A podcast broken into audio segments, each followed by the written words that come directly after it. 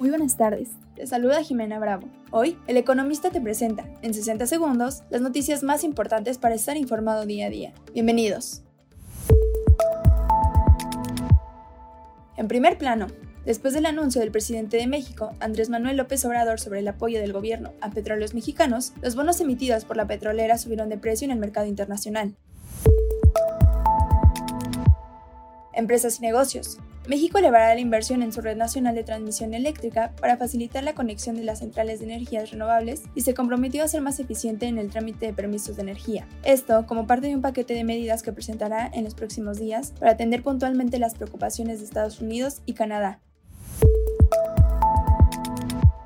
Urbes y estados. Durante diciembre pasado, entidades de las regiones del centro y del Bajío reportaron las tasas de desocupación más elevadas del país. De acuerdo con la encuesta nacional de ocupación y empleo del INEGI, el Estado de México lideró la lista con una tasa de 4.59% de su población económicamente activa.